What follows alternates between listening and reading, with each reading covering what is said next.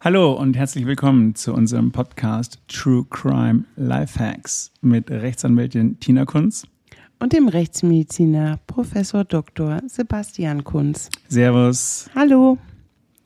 Ja, da sitzen wir wieder zusammen zu späterer Stunde. Freut mich, dass wir es mal wieder geschafft haben. Ich habe gehört, du hast angekündigt, es geht heute zurück nach Island. Ja, ist eigentlich schon viel zu lange her, seitdem ich äh, wirklich das letzte Mal in Island war. Gedanklich äh, immer mal wieder durch die Tageszeitungen, die ich dann doch fast jeden Tag lese. Aber es ist schon eine Weile her. Und ja, ich habe einen Fall aus Island mitgebracht. Ich bin super gespannt. Bring uns nach Island und erzähl uns, was kommt heute für eine Sache zum Aufruf. Es kommt ein Mord zum Aufruf. Und zwar ein Mord, der Island wirklich nachhaltig verändert hat, der mich persönlich sehr bewegt hat und der ein gutes Beispiel ist, ähm, wie Island war und warum und wie es sich verändert hat. Erzähl uns, was sich zugetragen hat oder wie wollen wir es machen? Willst du uns erst nach Island bringen? Oder? Ich glaube, so ein paar Sachen über Island zu wissen ist nicht schlecht. Also falls man noch nicht in Island war, dann sollte man zumindest wissen, dass die Isländer absolut nette, sehr bodenständige, sehr pragmatische Menschen sind, die aufgrund der Witterungen, es ist nun mal so, dass es da sehr lange, sehr kalt und dunkel ist, äh, sich brauchen, aufeinander verlassen müssen. Jetzt nicht unbedingt in den Großstädten, aber durchaus, sobald man aus der Großstadt rauskommt, auf dem Land. Das heißt, die sperren ihre Häuser nicht ab, die sperren ihre Autos nicht ab. Der Nachbar klaut da nichts, weil spätestens im nächsten Winter braucht er selber die Hilfe. Und diese, ähm, ich würde schon fast sagen, und das ist positiv gemeint, diese gewisse Naivität, ja, diese Gutgläubigkeit gegenüber anderen Vertrauen, Menschen, ja, Vertrauen, ähm, auch gegenüber Fremden, die wurde durch diesen Fall durchaus erschüttert. Ja, ich weiß es noch so genau. Ich kann mich noch so genau an die Situation damals erinnern und ich meine auch, dass ich das Gefühl habe, es gibt ein Island vorher und nach diesem Vorfall. Definitiv. Es geht um das Verschwinden eines jungen Mädels, nein, einer jungen Dame, Anfang 20. Und erzähl uns ihr Verschwinden, erzähl uns, was passiert ist, erzähl uns, was es ausgelöst hat.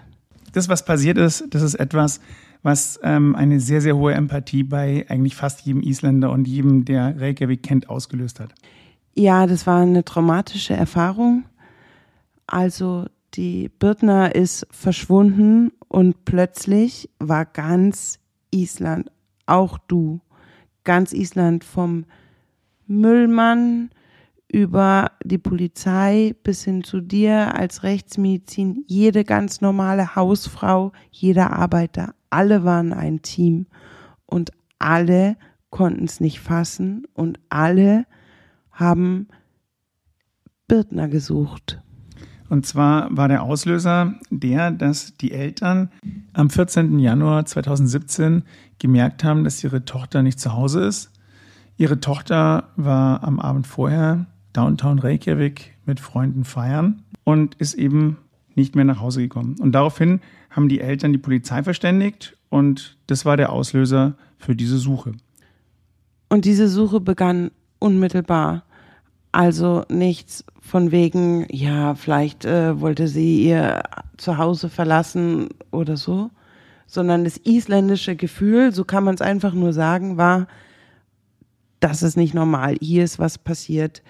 Ähm, wir suchen sofort und warten jetzt keine 24, 48 Stunden oder ähnliches.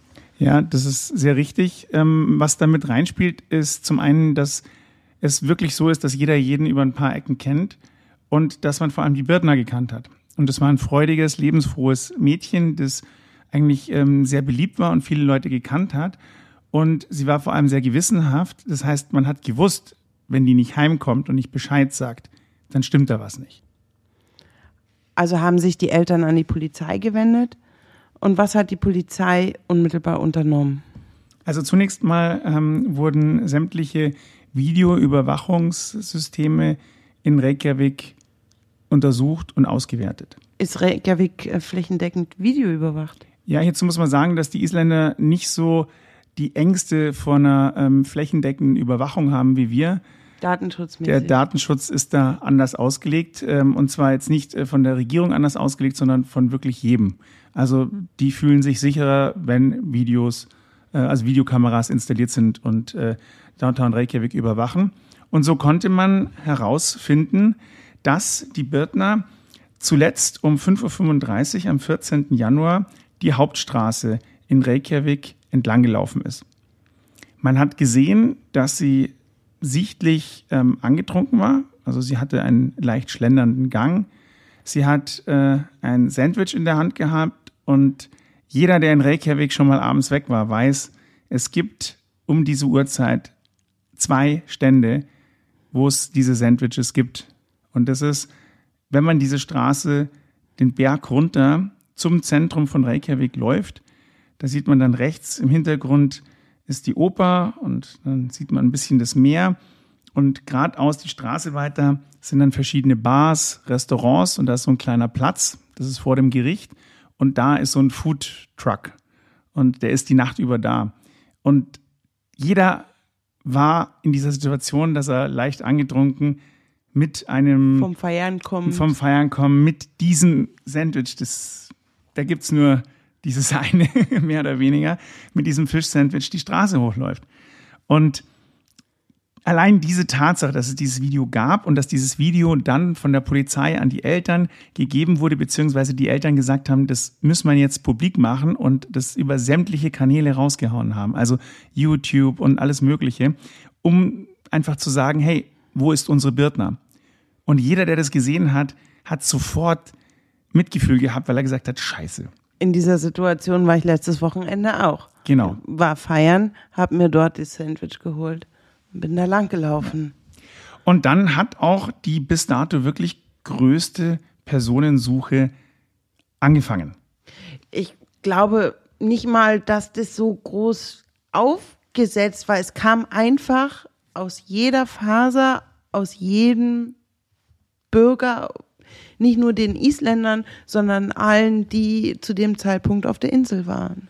Ja, man muss sich überlegen, wir reden hier ähm, von der Fläche, die letztlich abgesucht wurde, ähm, von 3000 Quadratkilometern. Und das ist jetzt nicht Island, sondern das ist halt nur der Teil um Reykjavik rum, wo gesucht wurde.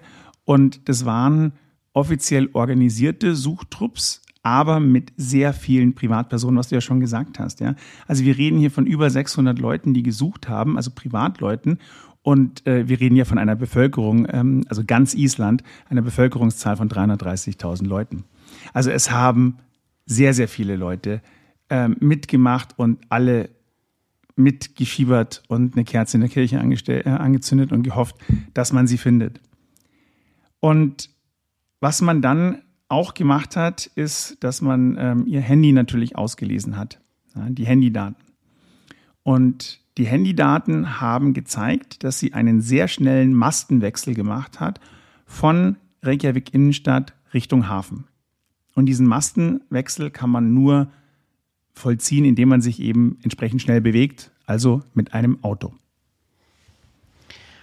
Haben denn die Kameras aufgenommen, das und wie sie in ein Auto gestiegen, verbracht? Ähm? So lückenlos war es nicht die Aufzeichnung. Also es, ist, es gibt Kameras, aber natürlich nicht jede einzelne Straße und jeder einzelne Weg. Und ähm, somit konnte man das erstmal nicht feststellen, was es war. Man hat ähm, sämtliche Taxifahrer gefragt, die zu dem Zeitpunkt äh, unterwegs waren, ob sie die Bürtner mitgenommen hat. Die Busse ähm, fahren um die Uhrzeit nicht mehr. Das heißt, da war klar, okay, öffentliches Verkehrsmittel hat sie nicht benutzt. Und dann bleibt ja nur noch ein privates Fahrzeug. Und da hat man halt versucht zu sehen, wie viele Fahrzeuge in die Richtung ähm, des Hafens gefahren sind. Und das hat sich letztlich dann wirklich auf einen roten Kia begrenzt. Also ganz Island sucht jetzt nach dem roten Kia. Wir wissen, es ist ein roter Kia. Wie gestaltet sich die Suche? Es ist nicht so, wie äh, bei CSI im Fernsehen, dass man auf der Kamera einen roten Kia sieht, verschwommen das Kennzeichen, zweimal hinzoomt und dann zack hat man das Kennzeichen, zweimal draufklickt, dann hat man den Besitzer. Es dauert mindestens einen Tag, bis die Kamera, äh, bis der Computer die durchaus nicht ganz so gute Kameraaufnahme die Auflösung so hinkriegt, dass man das Kennzeichen erkennen kann. Dann muss man natürlich noch äh, einen richterlichen Beschluss kriegen, dass man hier den Besitzer ausfindig machen kann. Und äh, dann muss man ihn auch noch finden. Das heißt, es hat ein bisschen gedauert.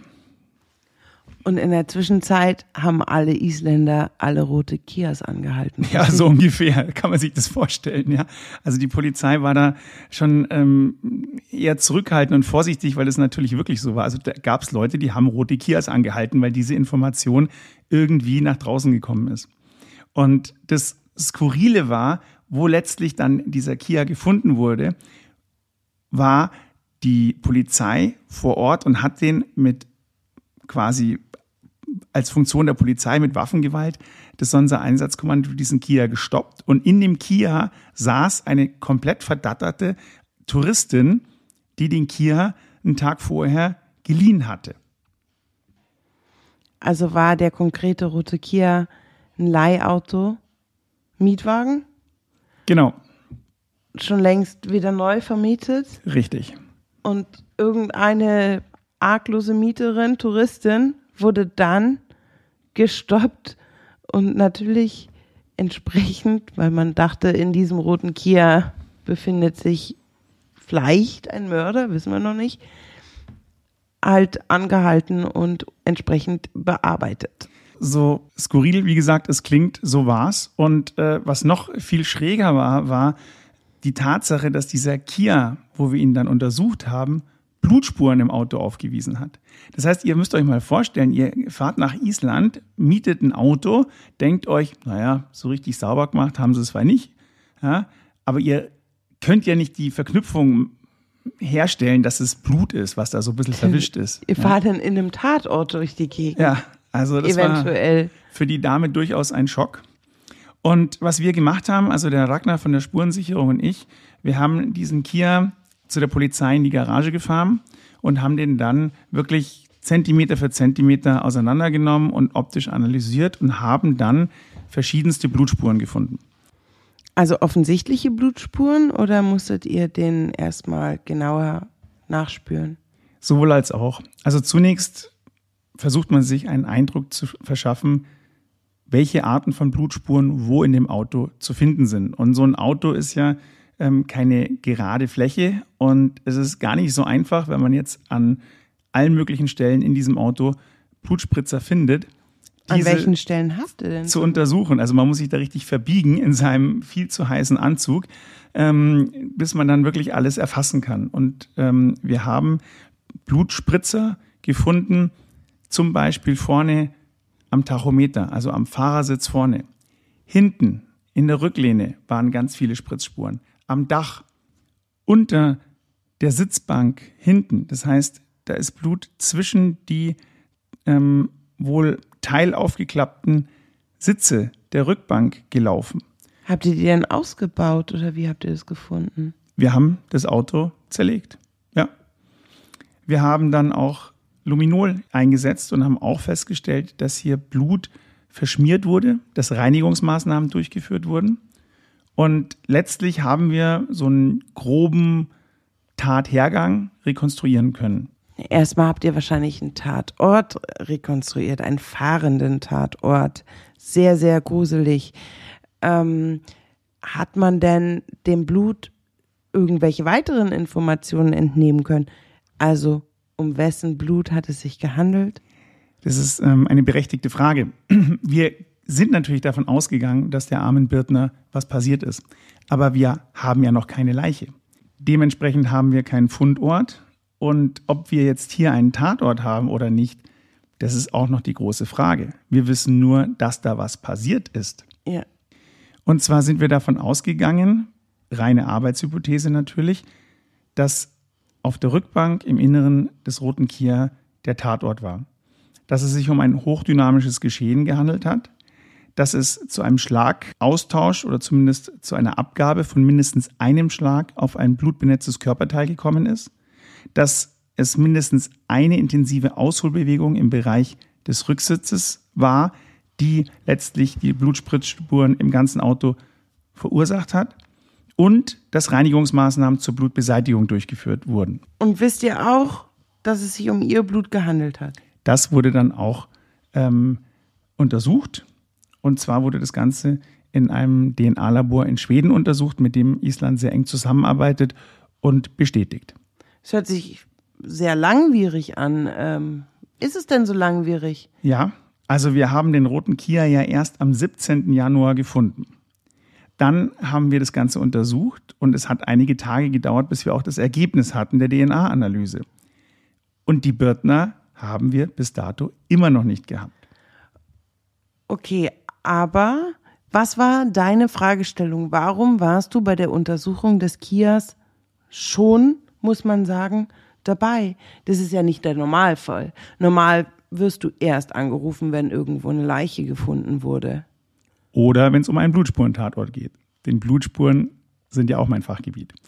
Aber wo du recht hast, ist, dass ich in dem Fall wirklich sehr früh, sehr intensiv beteiligt war. Also ich habe mir schon die Videoaufzeichnungen ähm, von dem Mädchen in der Innenstadt angeschaut, um zu analysieren, inwieweit sie hier alkoholisiert war, inwieweit man hier schon Aussagen treffen kann oder irgendwelche Anhaltspunkte findet, die einem helfen können, hier dem Täter oder den Tätern einen Schritt näher zu kommen.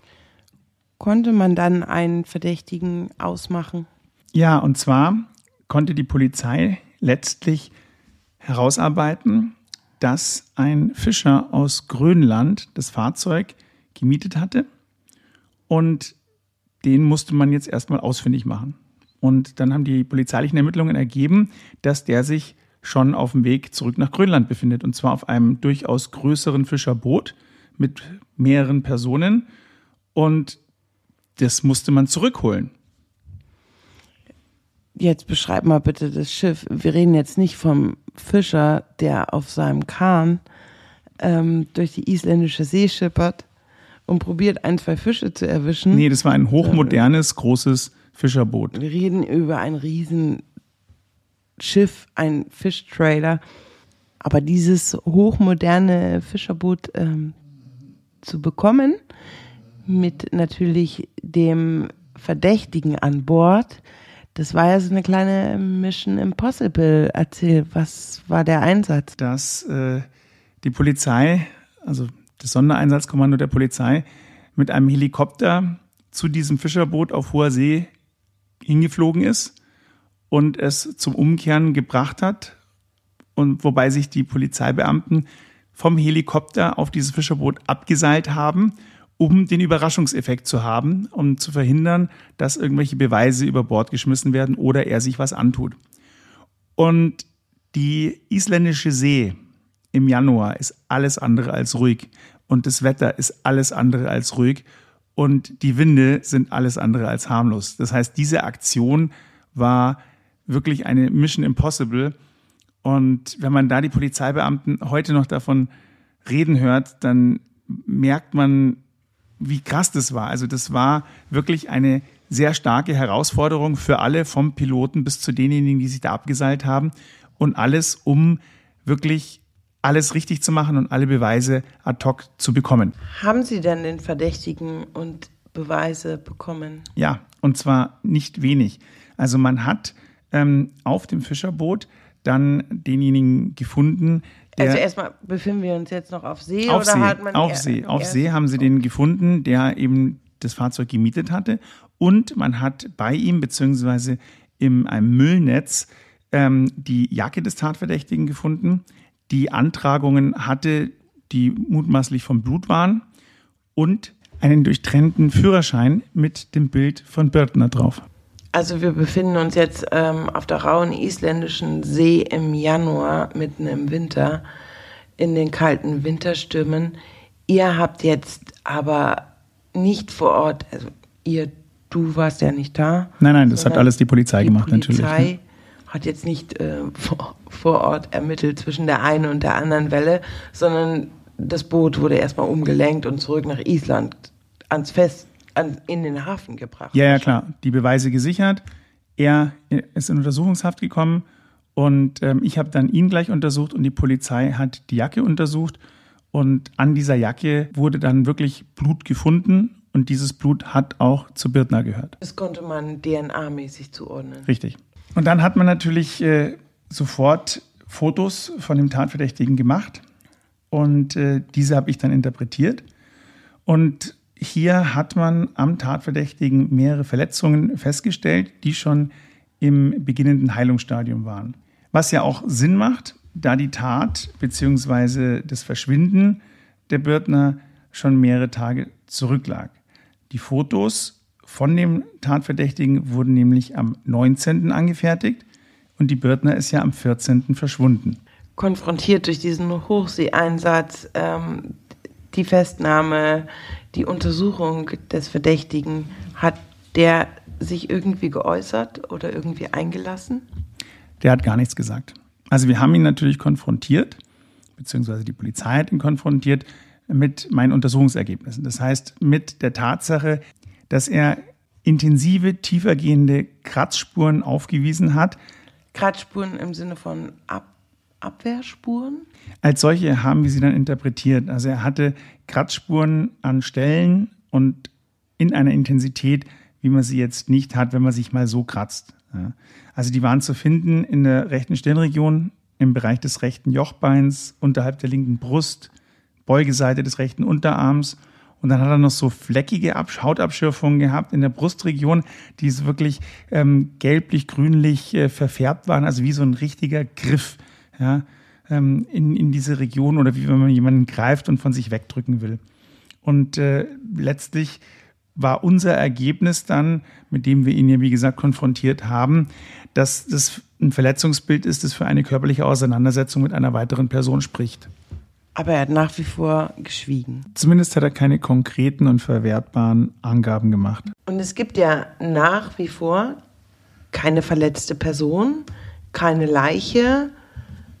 Birtner wurde ja noch nicht gefunden. Bis dato nicht. Und die Suche ist kontinuierlich weitergegangen. Also es hat jeder versucht, Tag und Nacht hier mitzuhelfen.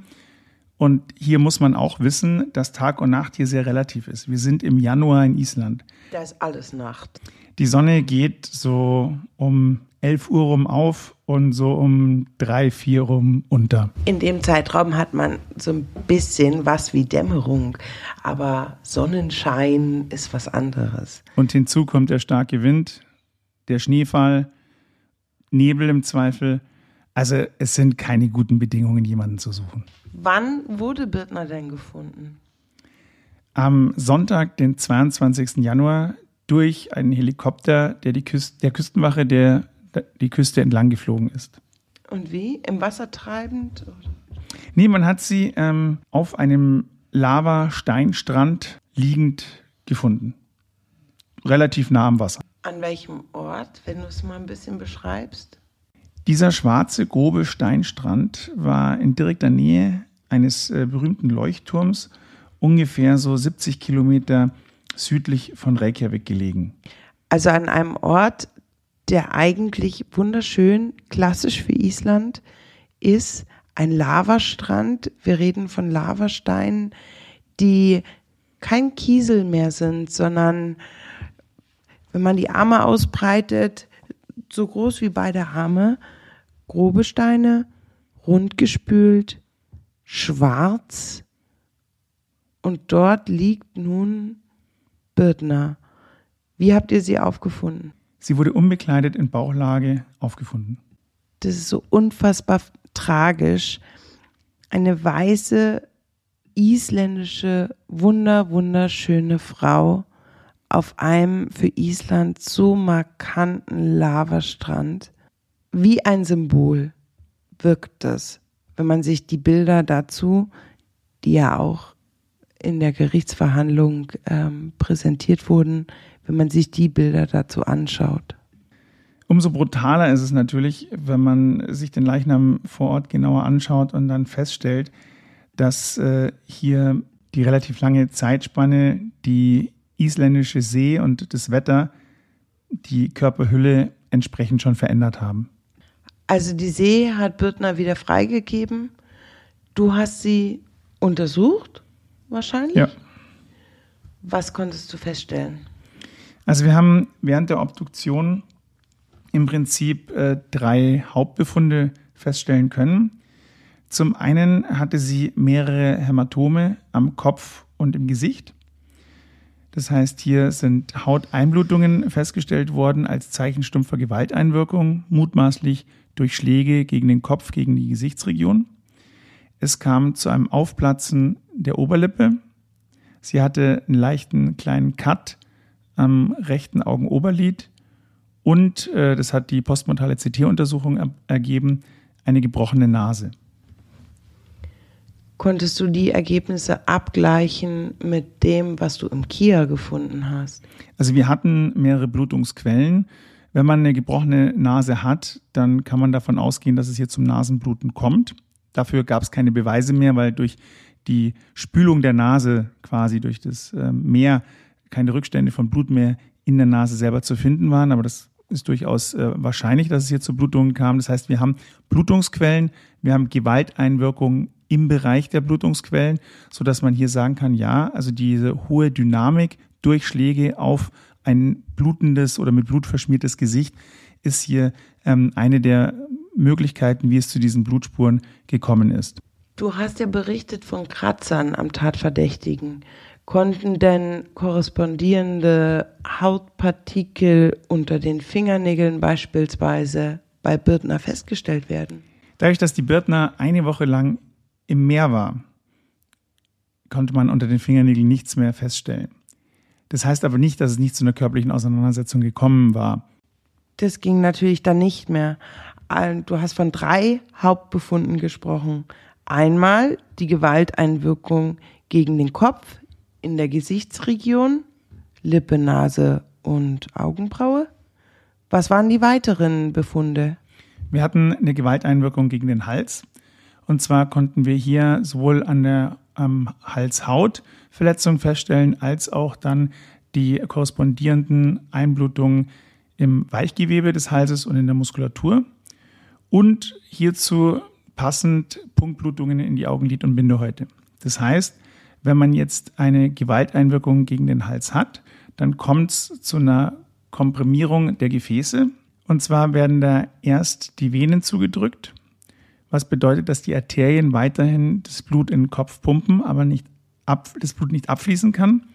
Und durch diesen Überdruck kommt es zum Platzen kleinster Gefäße und das sieht man dann durch die sogenannten petechialen Blutungen eben in den Augenlid- und Augenbindehäuten. Okay, das ist der zweite Befund. Der weist also auf ein Erdrosseln oder Erwürgen hin, richtig? Es weist darauf hin, dass äh, die Birtner gewürgt wurde. Jetzt ist es so, dass man einen Würgevorgang zwar beweisen kann, man kann aber nicht beweisen, dass dieser zum Tod geführt hat. Wenn ich nämlich eine Person würge bis zum Point of No Return, das heißt bis zu dem Punkt, wo sie aus eigener Kraft nicht mehr wieder zu sich kommen kann. Auf, ja, also ich würge jemanden, dann lasse ich los, dann funktioniert hier wieder die ähm, Blutversorgung im Kopf und dann kommt die Person wieder zu sich. Beim Point of No Return schafft, danach schafft die Person es nicht mehr eigenständig zu sich zuzukommen. Und diese Zeitspanne, wenn ich die überschreite, habe ich nicht mehr morphologische Befunde. Das heißt, ich kann nur sagen, es wurde jemand gewürgt, aber nicht, dass er erwürgt wurde. Das Erwürgen ist sozusagen eine Ausschlussdiagnose. Du kennst also im Umkehrschluss Opfer, die genau dasselbe Symptombild aufweisen, eben diese Punktblutungen in den Augen, Würgemerkmale etc., die lebend vor dir gestanden sind. Genau, das gibt's auch. Was war der dritte Befund bei Bürtner? Der dritte Hauptbefund waren typische Ertrinkungszeichen. Und zwar hat die Birtner Ertrinkungslungen aufgewiesen. Man muss sich das Ertrinken so vorstellen. Entgegen der typischen Meinung, dass die Lungen voller Wasser sein müssen, ist es so, dass beim Ertrinkungsvorgang Wasser eingeatmet wird, aber dann die Epiglottis in vielen Fällen reflektorisch zumacht. Epiglottis ist der Eingang zur Luftröhre und ich dann ein geschlossenes System habe. Das ist ein Reflex oder ein bewusster Vorgang? Nee, nee, bewusst kann man da gar nichts machen. Also das ist alles äh, auf reflektorischer Ebene. Und ich habe dann ein mehr oder weniger geschlossenes System und der Körper will aber weiter atmen. Das heißt, der Brustkorb dehnt sich aus, zieht sich zusammen, die Atemhilfsmuskulatur will atmen, die Lunge will atmen, aber kann nicht. Und dadurch kommt es zu einem Überblähungszustand der Lunge. Und wenn man die dann auf dem Obduktionstisch hat, dann hat die ein aufgehobenes Retraktionsvermögen. Das bedeutet, die Elastizität hat sich verändert. Wenn ich da drauf drücke, dann bleiben an der Oberfläche Dellen stehen. Normalerweise verformt die sich sofort wieder zurück. Wenn ich reinschneide, dann habe ich so ein richtiges Knistern, also wie so ein, so ein, so ein Schwamm oder sowas, der durchgeschnitten wird. Und mikroskopisch kann ich eben dieses akute Lungenemphysem nachweisen. Also da habe ich, wenn ich dann ähm, Teile der ähm, Lunge ins Mikroskop lege und untersuche, dann habe ich eine Weitung der Alveolen, intraendotheliale Bläschen, frisch rupturierte Alveolarwände und durch den Druck und Zug, der auf die Lunge dadurch ausgeführt wird, Zustände variierender Blutfüllung. Das heißt, ich kann hier beweisen, dass die Bürtner noch gelebt haben muss, als sie ins Wasser gekommen ist und dann eben ertrunken ist braucht man für diese Reaktion, die du gerade beschrieben hast, einen gewissen Bewusstseinszustand? Also geht es auch, die, spielt sich diese Funktion genauso ab in einem schon bewusstlosen oder gar komatösen Zustand? Oder in einem sehr bewussten Zustand? Kannst du da Unterschiede erkennen? Je ausgeprägter die Befunde sind, desto intensiver war der und lang dauernder war der Ertrinkungsvorgang. Und wir haben bei der Birtner zum Beispiel kein, keine großen Mengen an Flüssigkeit im Magen gefunden, weil normalerweise, wenn man einen langen Ertrinkungsvorgang hat, dann schluckt, verschluckt man Wasser auch. Also es konnten nicht alle Ertrinkungsbefunde, die man bei einem sehr intensiven Ertrinkungsvorgang hat, nachgewiesen werden. Und um das etwas näher zu beleuchten, haben wir auch eine Diatomenanalyse gemacht. Eine Diatomenanalyse ist der Nachweis von sogenannten Kieselalgen. Die befinden sich in unterschiedlicher Intensität in Gewässern. Und wenn ich jetzt in einem Gewässer ertrinke, wo es viel Kieselalgen gibt, dann habe ich auch eine große Menge in meinem Körper. In den Lungen oder im Magen? In verschiedenen Organen. Und bei der Birtner haben wir hier keine Diatomen nachweisen können. Und das bedeutet, dass sie entweder in einem Gewässer mit einem geringen Gehalt an Diatomen ums Leben gekommen ist oder dass es ein schneller Ertrinkungsmechanismus war. Hinzu kommt, dass unsere toxikologische Analyse eine Alkoholkonzentration im Blut von 1,13 Promille ergeben hat. Das heißt, sie war deutlich alkoholisiert, was einen Ertrinkungsvorgang entsprechend befördern kann. Aber sie ist jetzt nicht wegen der Alkoholisierung gestorben, oder der Alkohol war auch nicht todesursächlich für den Ertrinkungstod? Nee, das nicht. Sie ist also unterm Strich ertrunken. Richtig. Sie hätte jedoch genauso gut erwürgt worden sein können, korrekt? Nö, weil sie ertrunken ist. Treffendes Argument. Hat man das gewusst? Ähm, was ist denn mit ihr passiert? Wie ist sie denn dem Erwürgen entronnen und dann im Ertrinken gelandet? Da gibt es jetzt verschiedene Möglichkeiten. Es gibt zum einen die Möglichkeit, dass sie bewusstlos gewürgt wurde und bewusstlos ins Wasser gekommen ist, also wahrscheinlich ins Wasser geworfen wurde, gelegt wurde. Dann gibt es die Möglichkeit, dass sie während des Erwürgevorgangs im Wasser ertränkt wurde. Und dann gibt es die Möglichkeit, dass der Würgevorgang vollkommen unabhängig vom Ertrinken war. Was bedeuten würde? Dass erst ein Würgevorgang stattgefunden hat, sie sich davon vollkommen erholt hat und anschließend aus irgendwelchen Gründen ertrunken ist. In Gesamtschau der Befunde und in der Gesamtkonstellation und auch der Erfahrung nach zu urteilen, ist es so, dass wenn ich jemanden würge und den sehr intensiv würge, und hier war ein sehr intensiver Würgevorgang ähm, im Spiel, dann weiß ich als Laie nicht, ob ich diese Person zu Tode gewirkt hat oder ob diese Person jetzt nur in Anführungszeichen ohnmächtig geworden ist. Also wenn ich das jetzt nicht öfter gemacht habe und medizinisch nicht versiert bin, dann passiert das relativ oft, und da gibt es etliche Beispiele in der Rechtsmedizin dafür, dass jemand jemanden umbringen wollte oder auch nicht umbringen wollte, aber dann denkt, oh, diese Person ist jetzt tot. Und in Wirklichkeit ist diese Person nur ohnmächtig und liegt halt ohnmächtig in den Händen des Täters. Und hieraus ergibt sich dann die Möglichkeit, dass der Täter gedacht hat, dass sie tot ist und sie dann ins Wasser gebracht hat, um sie ja zu entsorgen oder die Tat entsprechend zu vertuschen. Dann würde in beiden Fällen, also einmal in der Situation des Würgevorgangs, eventuell der Tötungsvorsatz fehlen und auf jeden Fall bei der Konstellation, die du jetzt gerade geschildert hast, würde der Tötungsvorsatz fehlen, wenn ich diese Person ins Wasser bringe.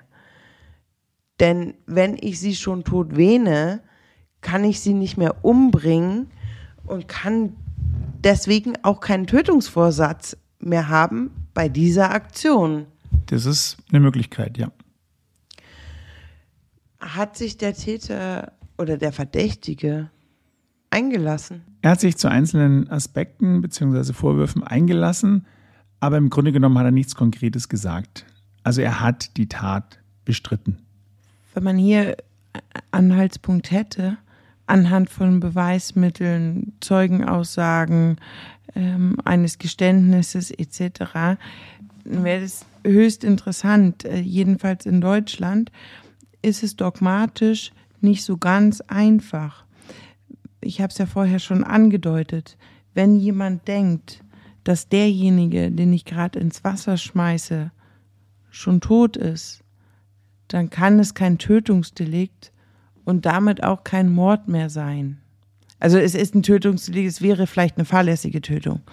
Aber ähm, jedenfalls habe ich in dem Moment keinen Tötungsvorsatz, also kein 212 StGB. Und dann komme ich gar nicht zu der Prüfung, liegt denn da ein Mordmerkmal vor und dann komme ich auch nicht zur Verdeckungsabsicht. Aber ich dachte, die Vertuschung einer Straftat ist ein Mordmerkmal. Und wenn ich jemanden, den ich, wo ich gedacht habe, umgebracht zu haben, ins Wasser werfe, damit er sozusagen verschwindet, dann ist es ja Vertuschung einer Straftat. Ja, aber die Vertuschung kann, kann nicht die Tötung sein. Also die Tat, die ich vertuschen will, kann als Mordmerkmal, Vertuschungsabsicht, kann es nicht die Tötung sein, die ich vertuschen will, mit dem Beseitigen der Leiche, sondern ähm, es muss in dem Moment der Tötung vorliegen. Es muss also eine Straftat sein, die zeitlich vor der Tötung liegt. Also ich kann mir ein Mordmerkmal also andere im Strafe. Nachhinein aneignen. Also ich kann nicht jetzt was, was äh, eine Tat begehen und im Nachhinein durch irgendein Verhalten, also sobald die Person tot ist, durch irgendein Verhalten ein Mordmerkmal generieren sozusagen. Nee, das hat man auch ganz, ganz regelmäßig in diesen äh, Zerstückelungsfällen. Wenn jemand irgendwie die Leiche zerstückelt, dann ist es ganz immens grausam und, und, und schrecklich und äh, die Grausamkeit wäre dann erfüllt etc. Äh, Gerade nicht, denn die Tötung ist ja in dem Moment schon geschehen. Und dann bleibt schlicht und ergreifend Leichenschändung. Aber wir hätten dann im Fall Birtner kein Mordmerkmal, also laut deutscher Rechtsprechung. Oder doch? Wenn er sie getötet hat im Zeitpunkt der Tötung, um jetzt zum Beispiel die vorhergehende Entführung oder du hast ja auch gesagt, dass er jetzt aufgegriffen wurde, waren Drogen, um ein vorher vorangegangenes Drogendelikt zu vertuschen und so weiter. Dann passt die Vertuschungsabsicht wieder. Es muss halt eine vorangegangene Tat, eine andere Tat sein und nicht die Tötung selber. Das heißt, wenn man jetzt ähm, von einem Sexualdelikt, was im Raum steht, aber nicht äh, explizit thematisiert wurde, weil die Beweislage ja zu wenig war, wenn das auch vorangegangen ist, Wäre, mal angenommen, dann wären wir wieder beim Mordmerkmal. Weil dann hätten wir ja wiederum eine Tat, die ich durch den Tötungsdelikt vertuschen will. Ja, aber ich brauche da wieder diese innere subjektive Komponente.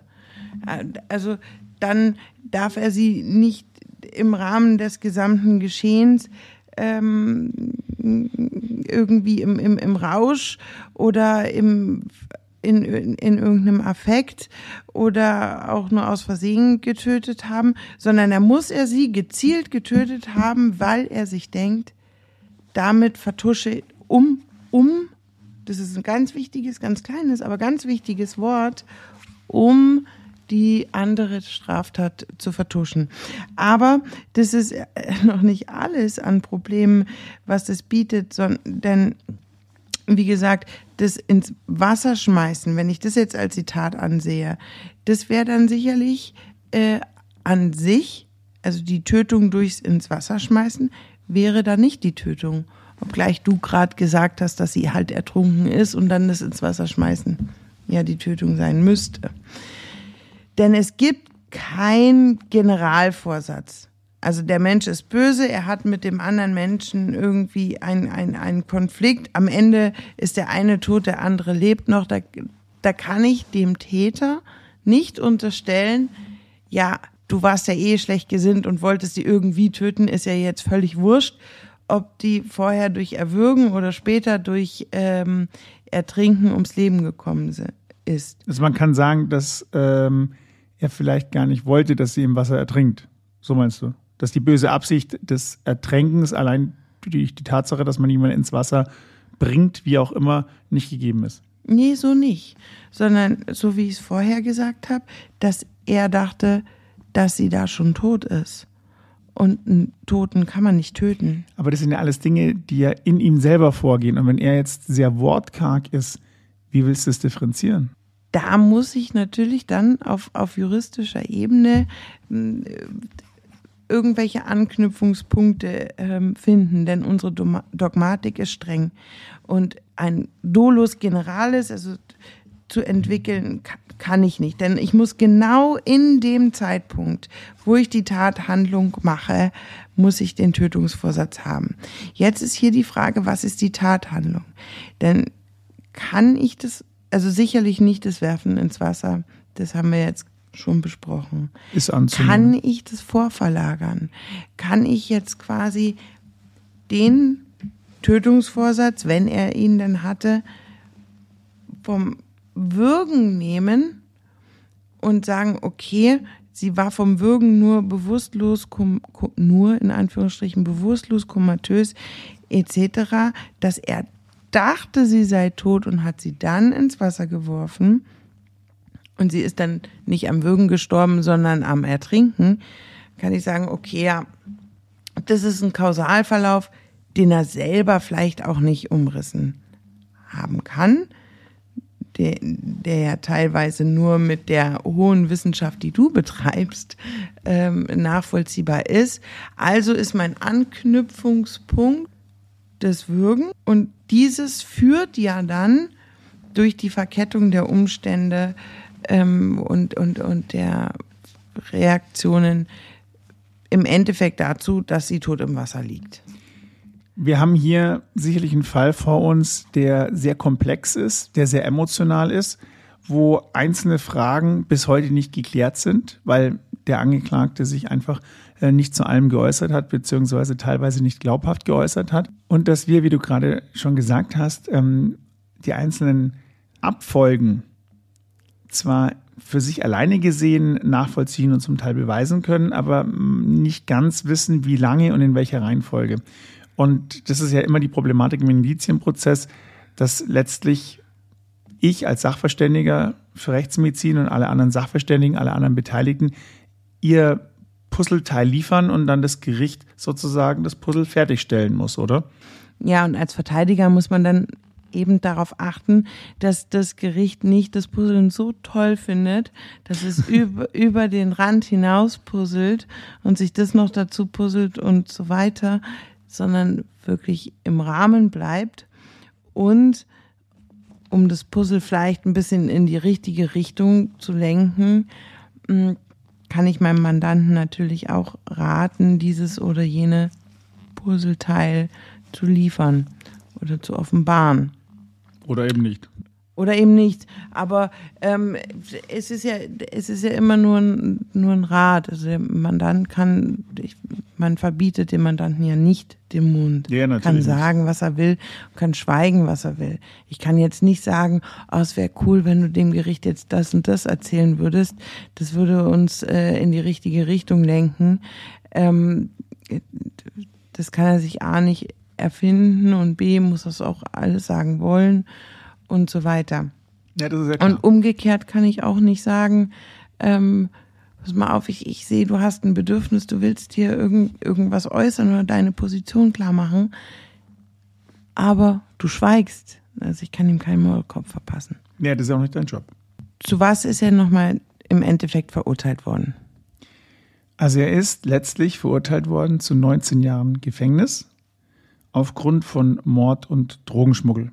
Zusätzlich zu den Beweismaterialien, was jetzt die Birtner angeht, wurden nämlich äh, bei ihm noch äh, durchaus nicht ungeringe Mengen äh, Marihuana gefunden, nämlich 23 Kilo, die er nach eigenen Angaben in Dänemark erhalten hat und nach Grönland ähm, schmuggeln sollte. Okay, zusammengefasst, auf welcher Grundlage? Was waren die Nachweise für ihn als Täter? Dass er am besagten Abend die Birtner im Auto mitgenommen hat, das ist zweifelsfrei. Das hat er auch als solches gesagt. Dann war jetzt eher die Frage, was ist mit der Birtner passiert und was kann man hier nachweisen. Es gibt einzelne DNA-Spuren ähm, an Kleidungsstücken, also sowohl jetzt ähm, DNA-Spuren vom Opfer an seinen Kleidungsstücken, was, man ja vor, was wir ja vorher erwähnt hatten, also Blutspuren, ähm, die trotz Reinigung durch trotz Waschmaschine noch nachweisbar waren. Dann gab es einzelne Spuren von ihm an Birtners Kleidung. Und zwar ähm, hatte man ja ähm, Schuhe von der Birtner in Hafennähe gefunden und diese Schuhe hatten DNA von der Birtner dran, also um zu beweisen, dass es ihre Schuhe waren und vom Täter. Ähm, die ganzen Blutspuren im Auto, die zum Teil nicht erklärbar waren von seiner Seite aus, die nur rechtsmedizinisch zu erklären waren, in Korrelation mit den gesamten Verletzungen ähm, an der Birtner, mit der Tatsache, dass ähm, auf dem Auto ein Kilometerstand war von ungefähr 140 Kilometer Fahrstrecke innerhalb von eigentlich nur zwei Tagen, wo das Auto gemietet wurde. Also diese gesamten einzelnen, wie wir vorher schon gesagt haben, Puzzleteile, die letztlich äh, zu einem, ich sage jetzt mal, schlüssigen ähm, Gesamtbild äh, geführt haben. Und nachdem ich ja kein Richter bin und äh, die Verhandlung ja nur teilweise mitgemacht habe, das Urteil natürlich kenne, würde ich gerne einfach von der rechtsmedizinischen Seite auch nochmal das zusammenfassen. Ja, aber Vorsicht, Vorsicht. Wenn du Wieso jetzt, Vorsicht? du kannst jetzt nicht sagen, dass du allein aufgrund deines Gutachtens irgendwie schon von der Täterschaft der später Verurteilten überzeugt bist, weil es hätte ja in dem Moment auch jeder andere sein können. Das will ich mir gar nicht anmaßen. Also das ist ja auch. Du äh, weißt, dass sie viel durchgemacht hat und am Ende gewaltsam zu Tode gekommen ist. Richtig. Und Das stimmt. wer was gemacht hat, äh, oder vor allem wer, das ist ja vor allem Aufgabe der ähm, molekularbiologischen Untersuchungen, also dem DNA-Nachweis, ähm, dann letztlich zuzuordnen und nicht uns. Aber was die Rechtsmedizin zu diesem Fall beigetragen hat, nicht entschieden, beigetragen hat, ist, dass wir im Rahmen der Blutspurenanalyse nachweisen konnten, dass eben in diesem besagten roten Kier was passiert ist, was auf eine gewaltsame Gewalteinwirkung zurückzuführen ist, wo jemand geblutet hat, wo es zu einer hohen Dynamik kam, wo es zu Verletzungen kam, wo es einfach zu einer Auseinandersetzung kam, die nicht normal ist, wo jemand geschädigt wurde. Das ist der eine Part, die Blutspurenanalyse. Das andere ähm, waren die Puzzleteile in der Obduktion, also die Strangulation, die sicherlich hochintensiv war, weil wir hier massive Einblutungen hatten, weil wir den Bruch hatten im Bereich im Kehlkopfskelett, weil wir hier ähm, die Punktblutungen hatten. Also hier kam es zu einer mit Sicherheit kurzzeitigen, meiner Meinung nach auch lang, länger dauernden Bewusstseinstrübung, die dazu beigetragen hat zum Tod letztlich in Folge und dann den Hauptbefund, was die Todesursache, den Todesmechanismus angeht, nämlich das Ertrinken, die Ertrinkungslunge. Sodass wir sagen müssen, dass es ein nicht natürlicher Tod war, der, wenn ich jetzt die rechtsmedizinischen und die, von der, die Ergebnisse der Blutspurenmusteranalyse zusammensetze, dass ich hier sagen muss, dass es hier sich um ein Tötungsdelikt handelt. Und das ist im Prinzip meine Aussage. Okay, und die Zuordnung zum konkreten Täter ähm, kann, kannst du ja nicht machen. Nö, nö, klar, ist nicht mein Job. Es gab aber DNA-Spuren, die ihn als Täter offensichtlich ausgewiesen haben. Ja. Nochmal, der DNA-Beweis ist eigentlich kein Beweis, sondern eigentlich auch nur ein Indiz. Ja, ein Beweis von vielen oder ein Indiz. Ein Puzzle. Wir sind beim Puzzle. Ja, also du, gut, du puzzelst dein Gutachten und daraus puzzelt das Gericht ein Urteil. Richtig. Und das war eben hier diese 19 Jahre. Wäre so in Deutschland nicht passiert, weil entweder 15 oder le- irgendwas bis 15 oder lebenslang. Aber ähm, unterm Strich im Ergebnis wahrscheinlich ähnlich. Und es ist auch ein Fall gewesen, der, was ich am Anfang schon gesagt habe, ähm, nicht nur medial sehr getragen wurde, sondern von jedem Einzelnen sehr getragen wurde. Und was ich wirklich bemerkenswert fand, war, wie viele Leute hier involviert waren bei der Suche, bei der Begleitung, bei ähm, einfach Anwesenheit auch im Gericht. Es war propballvoll. Ja. Aber natürlich auch, und das ist wirklich äh, was, was Bilder sind, die man nicht mehr im Kopf, aus dem Kopf rauskriegt, bei dem Trauermarsch zur Beerdigung. Da war ganz Reykjavik auf der Straße. Da waren alle in Reykjavik dabei mit Fackeln, mit Lichtern äh, und haben einfach teilgenommen und ihre Teilnahme ähm, zum Ausdruck gebracht, ähm, ihre Betroffenheit zum Ausdruck gebracht. Und das nachhaltig. Also selbst jetzt noch, wenn ich nach Island gehe und äh, mit Leuten rede, heißt es, ach, du warst der, der die Birtner obduziert hat, du warst der, der da involviert war. Und das ist einfach was, was die Isländer nicht vergessen werden. Vertrauen ist halt erschüttert. Einfach das Vertrauen dieser sozialen Gemeinschaft auf der Insel ist ja geschockt. Und am Anfang war es ja tatsächlich ein Schockzustand. Das kann man so sagen, ja. Und dann aber auch durch den ganzen Zuzug etc. haben sich eh viele soziale Strukturen verändert. Und Island ist heute tatsächlich nicht mehr so wie vor 15 Jahren, aber Immer noch ein sehr schönes Land. ein sehr schönes Land, ganz toll und auch immer noch, also sehr offen.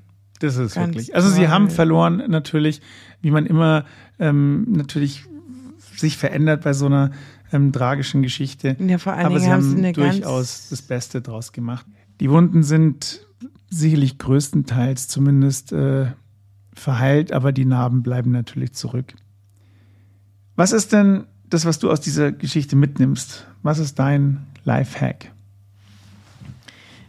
mich beeindruckt bei alledem die Sensibilität für solche Themen, die Sensibilität für Gewalt, die Sensibilität dafür, dass man überhaupt innerhalb von Minuten, wenigen Stunden bemerkt, hier ist was nicht richtig, hier fehlt ein Mädel aus unserer Mitte.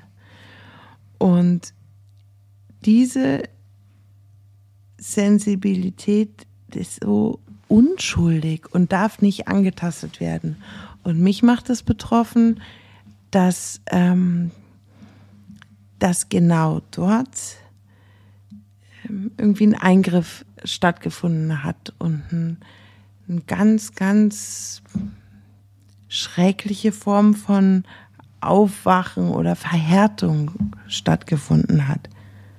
Dass dieses Naive, wie du es vorhin gesagt hast, dass das verloren geht. Das macht mich unglaublich betroffen. Neben all dem natürlich, was ähm, der Bürdner passiert ist. Also ich würde das sagen, was ich zu meinen Mädels auch sagen würde, wenn sie diesen Podcast irgendwann mal hören. Und das ist nämlich, egal wie und was, wenn man nachts unterwegs ist, dann sollte man sich lieber ein Taxi nehmen, als zu irgendwelchen Fremden ins Auto steigen. Passt auf euch auf, macht's es gut. Einen schönen Abend noch, schönen Tag, je nachdem, wann ihr uns hört. Ciao, ciao.